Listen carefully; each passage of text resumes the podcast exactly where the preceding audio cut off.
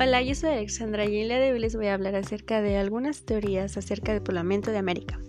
En el número uno tenemos el origen único, que fue un antropólogo checo que emigró con su familia a Estados Unidos cuando era un niño de 1881. Sostiene la teoría que todas las razas humanas tienen un origen común. Esta teoría dice que el origen del hombre es africano. El origen y posteriores a la evolución de nuestra especie es el Homo sapiens.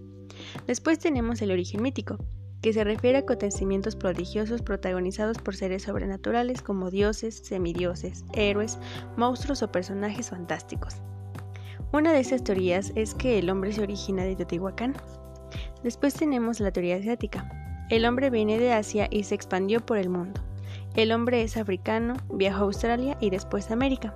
También se le conoce como el estrecho de Bering.